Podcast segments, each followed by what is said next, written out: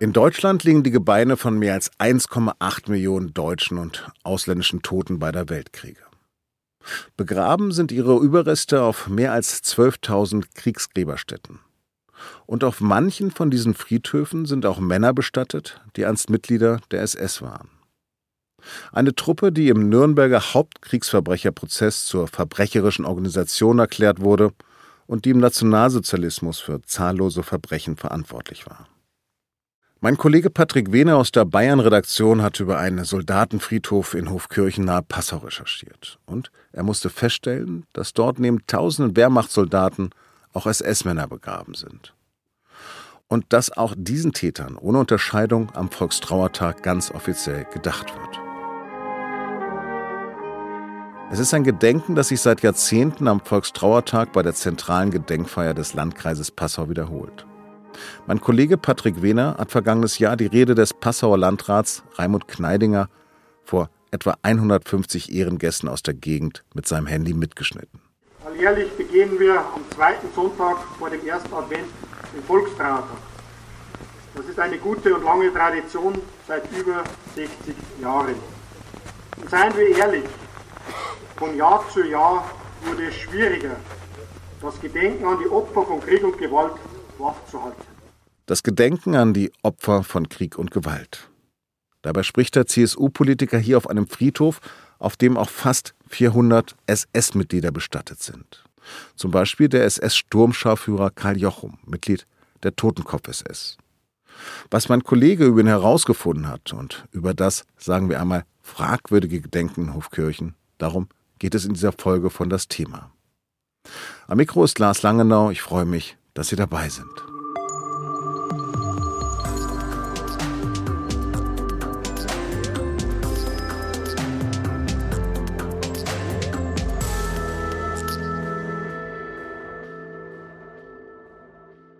Patrick, lass uns über deine Recherche über den Soldatenfriedhof Hofkirchen bei Passau in Niederbayern sprechen. Dort gibt es seit den 50er Jahren ein Ritual. Vergangenes Jahr warst du dabei. Was hat sich da am 13. November abgespielt? Also das ist ein Soldatenfriedhof, wo jedes Jahr am Volkstrauertag der Toten der Weltkriege gedacht wird. Da, da zieht eine große Kapelle ein.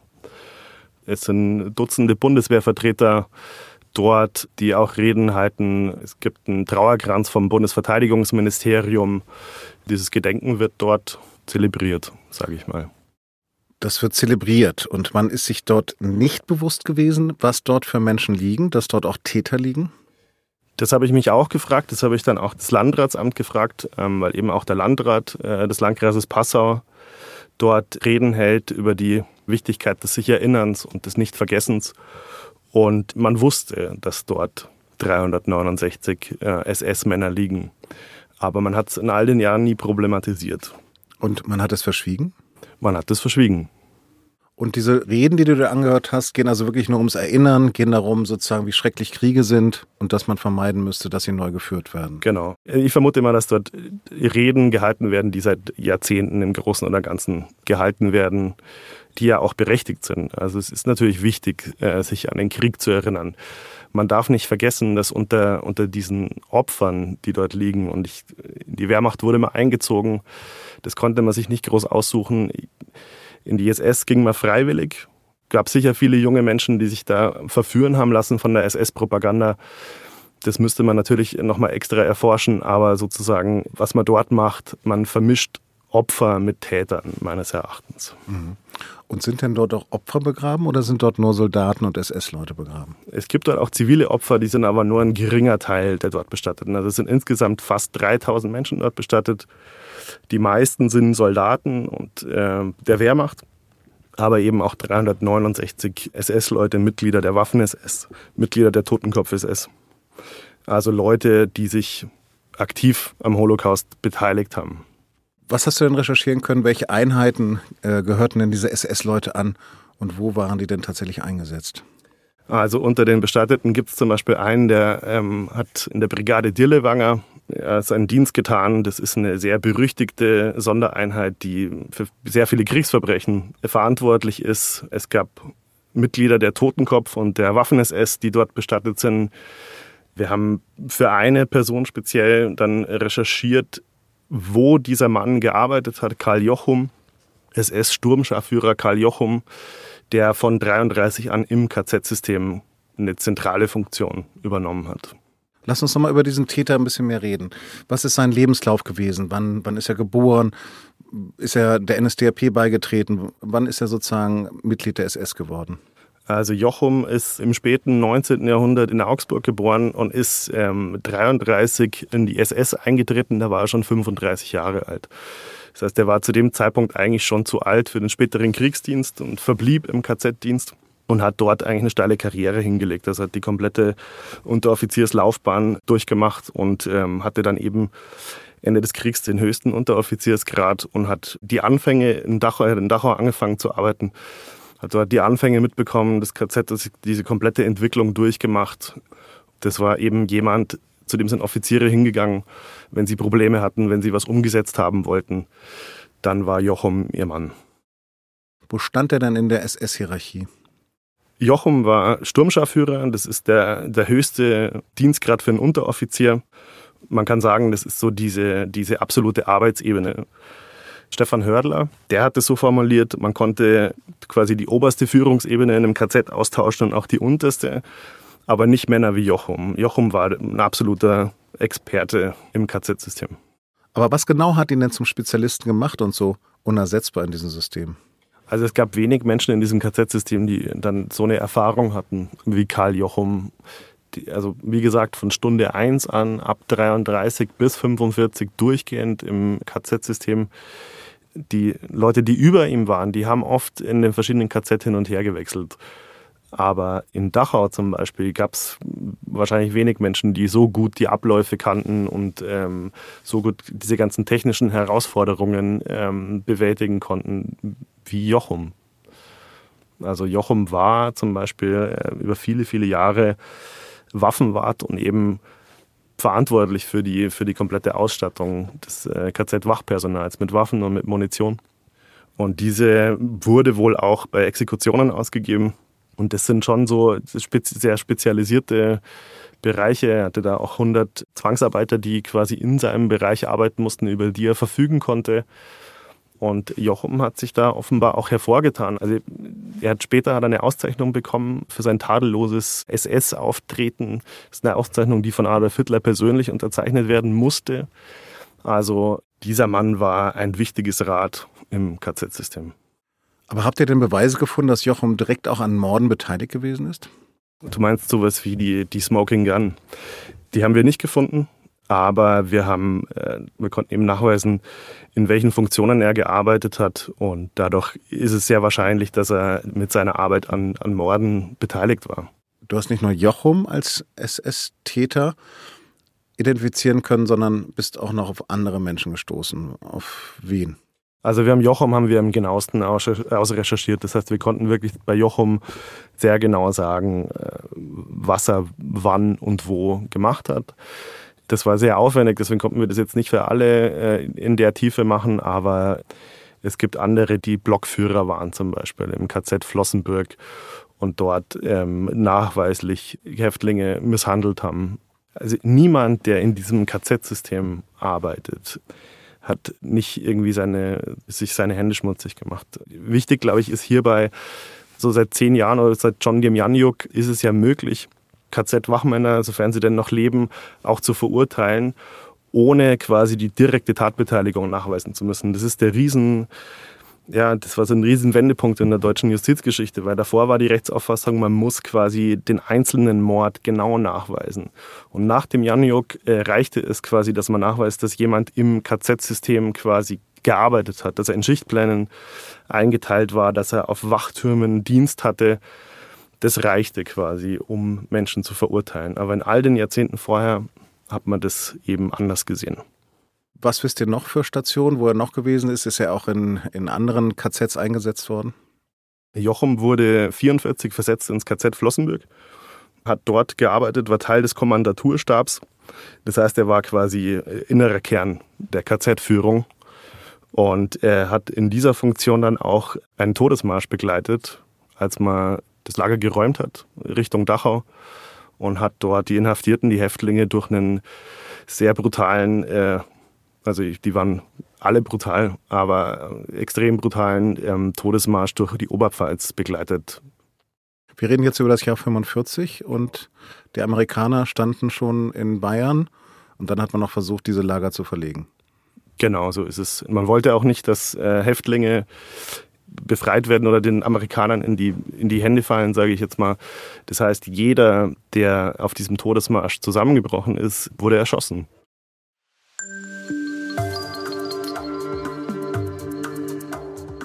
Karl Jochum war also einer dieser Männer, ohne die im KZ nichts ging. Jochum hat ab 1933 im KZ Dachau gearbeitet, also von Stunde 1 an. Und er hat eine steile Karriere als SS-Mann hingelegt.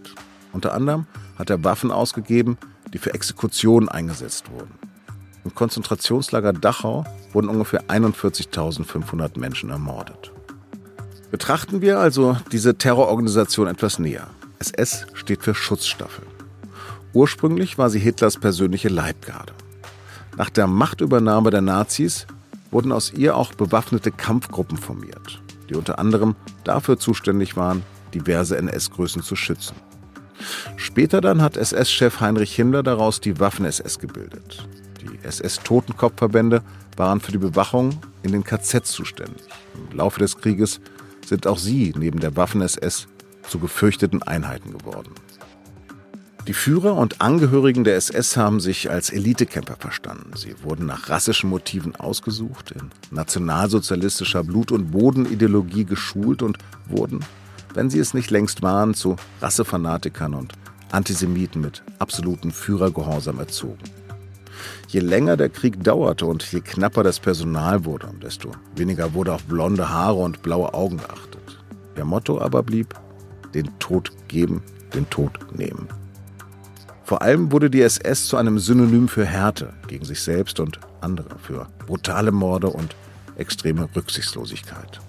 Die SS war eine Terrorgruppe, die für die Untaten in den Konzentrationslagern, zahlreiche Gewaltverbrechen in den Vernichtungskriegen und die mörderische Umsetzung der Endlösung der Judenfrage zuständig war.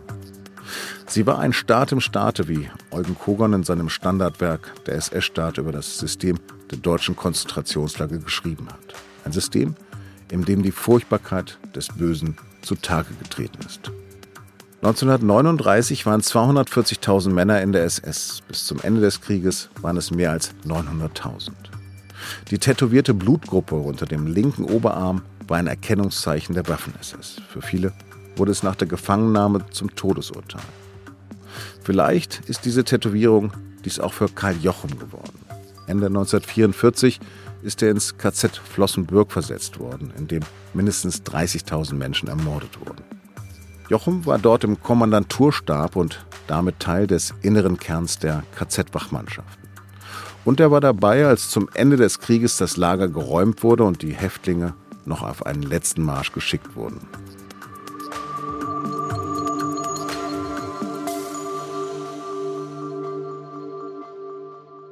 Du hast einen 94 Jahre alten Überlebenden dieses Todesmarsches ausfindig machen können, den Jochum als KZ-Mann bewacht und begleitet hat. Genau, das war Erwin Farkas, äh, der mittlerweile in den USA lebt oder der seit vielen Jahrzehnten in den, in den USA lebt. Farkas kam aus Rumänien, wurde dort von, von ungarischen äh, Faschisten verschleppt, kam äh, mit seiner Familie ins KZ Auschwitz-Birkenau und musste dort mit ansehen, wie, wie der größte Teil seiner Familie in, ins Gas geschickt wurde, also an der Rampe selektiert wurde, wie man sagt.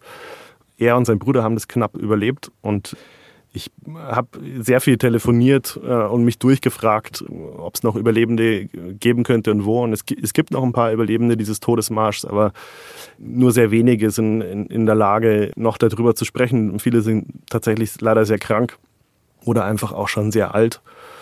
Farkas war das ein Anliegen. Der wollte sehr gerne darüber sprechen und war, glaube ich, auch froh, danach gefragt zu werden. Und äh, das, was er berichtet hat, war fürchterlich. Wie, wie bist du auf ihn gestoßen? Ich habe mich durchgefragt und bin dann äh, auf Anna Anglauer gestoßen. Äh, das ist eine sehr engagierte Frau, die äh, sich kümmert um, um Hinterbliebene dieses, ähm, um Hinterbliebene des Holocaust. Und die konnte den Kontakt dann äh, im Endeffekt herstellen.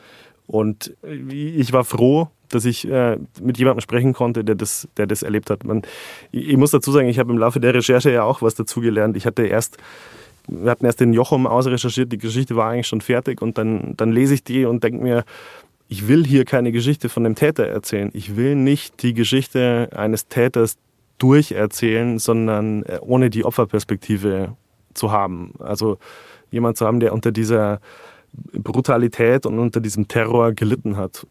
Unter dem Eindruck habe ich dann mit Farkas telefoniert und es war ein wahnsinnig netter, weiser, interessierter Mann, der auch bis vor ein paar Jahren zumindest nach Deutschland auch gereist ist, jedes Jahr, weil er es für wichtig hält, mit jungen Menschen darüber zu sprechen und seine Erfahrungen weiterzugeben, ohne irgendjemand dafür verantwortlich zu machen, was, was damals passiert ist. Einfach nur, um sich zu erinnern und nicht zu vergessen, was damals passiert ist. Was ist denn mit Farkas Familie passiert?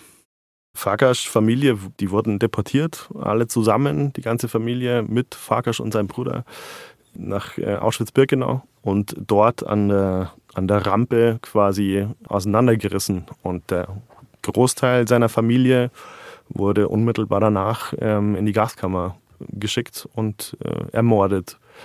Und Farkas und sein Bruder überlebten im Arbeitsdienst. Hat denn Farkas Jochum kennengelernt?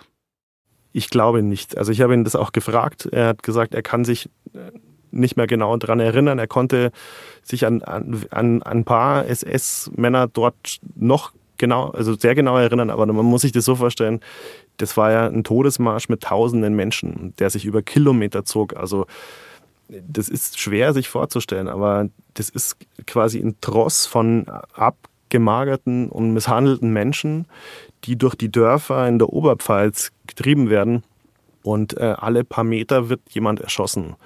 Und Farkas hat auch beschrieben, dass sie versucht haben, keinen Blickkontakt zu den SS-Leuten herzustellen, weil du dort in ständiger äh, Todesangst warst, äh, auch auf der Stelle erschossen zu werden. Als du ihn mit deiner Recherche konfrontiert hast, wie hat er reagiert? Farkas war fassungslos. Ja, erfassungslos und erschüttert, würde ich sagen. Er, er konnte nicht verstehen, dass man da auch der Opfer des Zweiten Weltkriegs gedenkt, aber über die Täter nicht spricht. Und äh, seine Sorge da ist, dass man einfach äh, das vermischt und dann ähm, das so ein bisschen, ja, diese Erinnerung dann auch äh, damit fast auslöscht, wie furchtbar das war für die Opfer und für die Überlebenden. Hast du denn recherchieren können, wie Jochen zu Tode gekommen ist? Also in diesen Kriegsgräberlisten, die ich angeschaut habe, da steht quasi nur der, der Todesort und äh, der Todestag das war alles, was wir wussten, als die erste Recherche erschienen ist.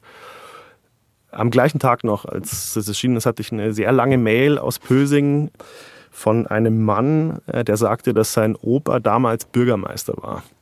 Der war quasi Nazi-Bürgermeister, hat dann ein Natifizierungsprogramm durchgemacht und wurde dann in den 50ern nochmal Bürgermeister. Und das war genau in der Zeit, als man diese Kriegsgräber versucht hat zu zentralisieren, weil sie überall in Bayern zu finden waren.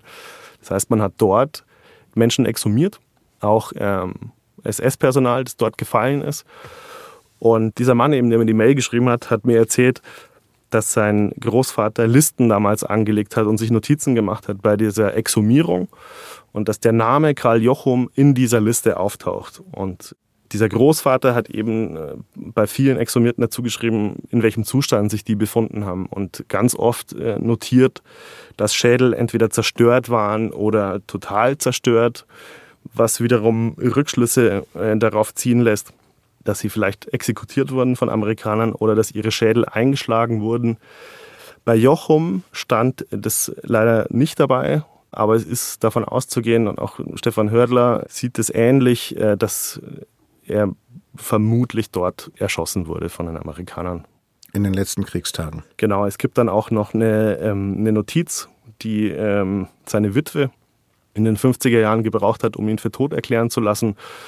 Die konnten wir auch recherchieren und in der geht man auch davon aus, dass er von den Amerikanern erschossen wurde.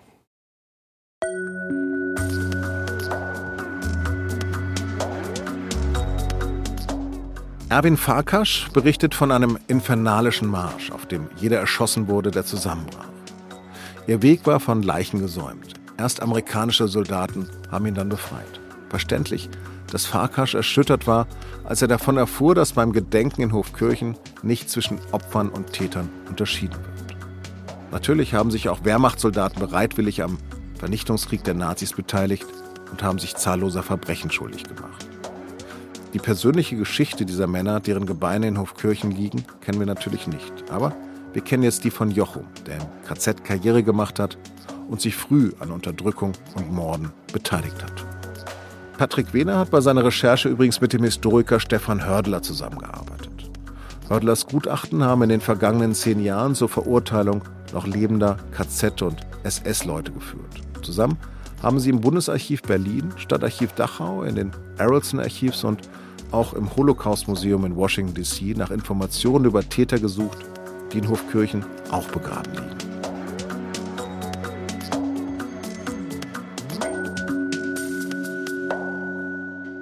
In alten Artikeln schreibst du, wird der Ort als Heldenfriedhof verklärt. Ist denn diese Zeit vorbei? Ja, ähm, die, die ist auf jeden Fall vorbei, würde ich sagen, aber nicht für alle. Also im Bayerischen Verfassungsschutzbericht werden Kriegsgräber wie dieses in äh, Hofkirchen problematisiert als Orte, an denen Rechtsradikale ihren Vorbildern äh, gedenken, sage ich jetzt mal. Ich habe auch für die Recherche mit Neonazi-Aussteigern gesprochen, die mir in Gesprächen äh, geschildert haben, dass solche Orte quasi sowas wie Kraftorte sind für Neonazis. Ähm, man kann sich da quasi so seinen, ja, seinen Vorbildern nahe fühlen und so und so ein bisschen auf so eine sehr bizarre Art und Weise sich dem verbunden fühlen. Am besten ist, wenn, wenn diese Ruhe dann auch nicht gestört wird durch irgendwelche Schilder, die darüber aufklären, wer dort bestattet ist. Also das hat ein Aussteiger auch explizit so gesagt in Hofkirchen selber waren immer wieder Mitglieder des äh, sogenannten Dritten Wegs. Das ist so eine neonazistische Kleinpartei, die auch einen Ableger in Bayern hat. Also da tauchen immer wieder Neonazis auf. Mhm. Aber sowas wie eine Art Wunsiedel in Klein ist es nicht. Nee, also es finden dort keine großen Aufmärsche statt, aber dort wird immer wieder über Familien berichtet, die äh, zum Dritten Weg gehören, die neonazistische Bezüge haben. Also dort, glaube ich, ist auch so, das sind, ja, ich fand dieses, diesen Begriff des Kraftorts, den ein, ein Neonazi-Aussteiger äh, gewählt hat, fand ich irgendwie, da konnte ich mir was drunter vorstellen. Bislang gab es dort ja gar keinen Hinweis darauf, auf diese Toten, die von der SS gekommen sind. Glaubst du, dass sich wenigstens ein Hinweis oder eine Erklärung künftig an diesen Gräbern finden wird? Das ist die große Frage. Ich vermute es, aber ich kann es dir nicht mit Sicherheit sagen. Also der Volksbund Deutsche Kriegsgräberfürsorge hat befürwortet sowas, ähm, machen das auch immer wieder an anderen Gräbern, dass sie quasi die Geschichte dieses Friedhofs problematisieren und äh, machen auch Projekte mit Schulklassen. Nicht in Hofkirchen, aber wenn ich es richtig verstehe, wird da schon sehr intensiv darüber nachgedacht, ob man das nicht in Hofkirchen zukünftig auch so macht. Du hast erzählt, dass zumindest das Landratsamt jetzt seit Jahrzehnten wusste, dass dort auch SS-Leute liegen. Wie hat es sich dazu verhalten? Ich würde sagen, man hat, man hat erstmal distanziert bis verschnupft äh, auf meine Anfrage reagiert. Man hat das auch so ein bisschen dann auf die Schiene gelenkt, so von wegen, es ist ja wichtig, auch der Soldaten zu gedenken und so. Man äh, denke nicht darüber nach, dieses Gedenken in irgendeiner Form aufzuhören. Darum ging es aber auch gar nicht. Es ging nicht darum, dass man da der Toten nicht mehr gedenken darf, sondern das Problem ist eher, dass man nicht darüber spricht, wer dort bestattet ist und was diese Menschen gemacht haben, sondern so tut, als wären alle gleich. Gut, jetzt ist bekannt, dass dort fast 400 SS-Leute liegen, die dort begraben sind. Hm, hat sich denn seit deinem Bericht darüber eine Debatte zumindest vor Ort entspannt, ob dieses Gedenken noch angemessen ist? Ja, durchaus. Die erste Reaktion darauf war, äh, dass man alles genauso lassen möchte, wie es ist und äh, auch da überhaupt äh, nichts Schlimmes drin sieht.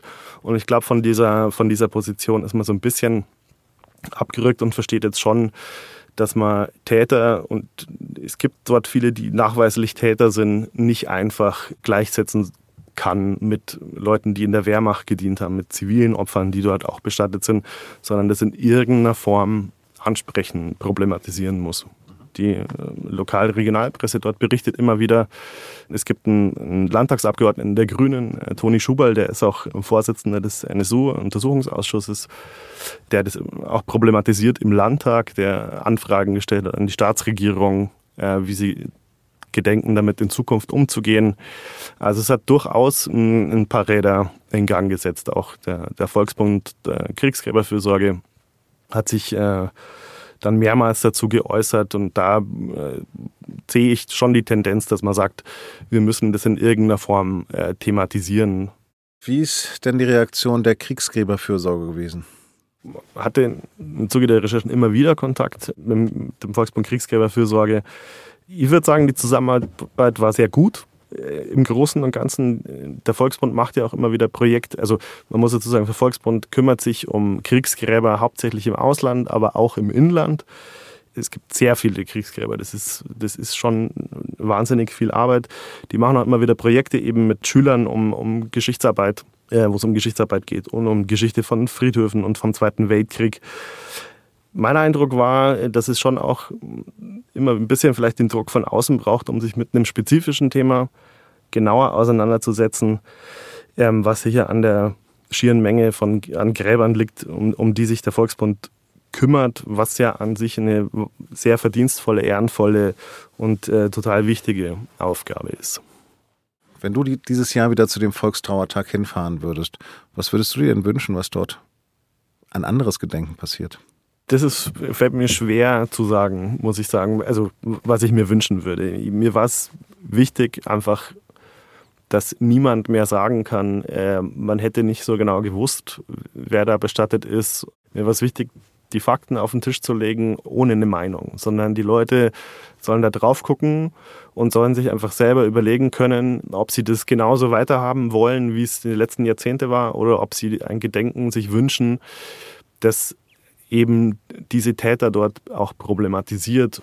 Mir ging es bei der Recherche auch gar nicht darum, da irgendwie den moralischen Zeigefinger zu erheben und zu sagen und zu urteilen darüber, welche Form des Gedenkens jetzt richtig ist oder, oder falsch ist.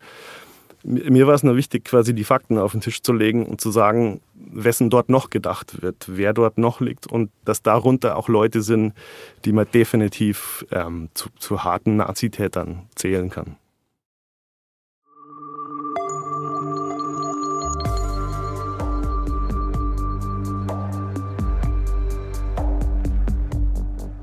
Und es gibt ja durchaus Soldatenfriedhöfe, die mit Hinweisen versehen sind, damit sich Besucher über die Geschichte der Toten, also auch der Täter, informieren können.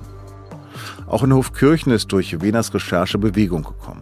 Nach unserem Gespräch hat das zuständige Landratsamt Passau signalisiert, zeitnah mit der Kriegsgräberfürsorge und einem Historiker, der auch Bundeswehroffizier der Reserve ist, ein Schulprojekt starten zu wollen. Es sollen Lerneinheiten für alle weiterführenden Schulen im Landkreis zur Aufarbeitung der regionalen Geschichte im Dritten Reich mit besonderem Blick auch auf diesen Friedhof erarbeitet werden. So lautet die Antwort auf mehrfache Nachfrage der SZ des Landratsamtes von Anfang August. Und in Hofkirchen selbst soll künftig ein Lernort mit entsprechenden Schautafeln errichtet werden. Das war das Thema über einen Friedhof der Täter mit Patrick Wiener. Seine Texte dazu habe ich Ihnen in den Shownotes verlinkt. Diese Folge wurde produziert von Caroline Lenk, Laura Terberl und Nadja Tausche. Alle Infos zu unseren SZ-Podcasts finden Sie auf sz.de-podcast. Die Redaktion dieses Podcasts erreichen Sie unter podcast.sz.de. Vielen Dank fürs Zuhören und auf Wiederhören.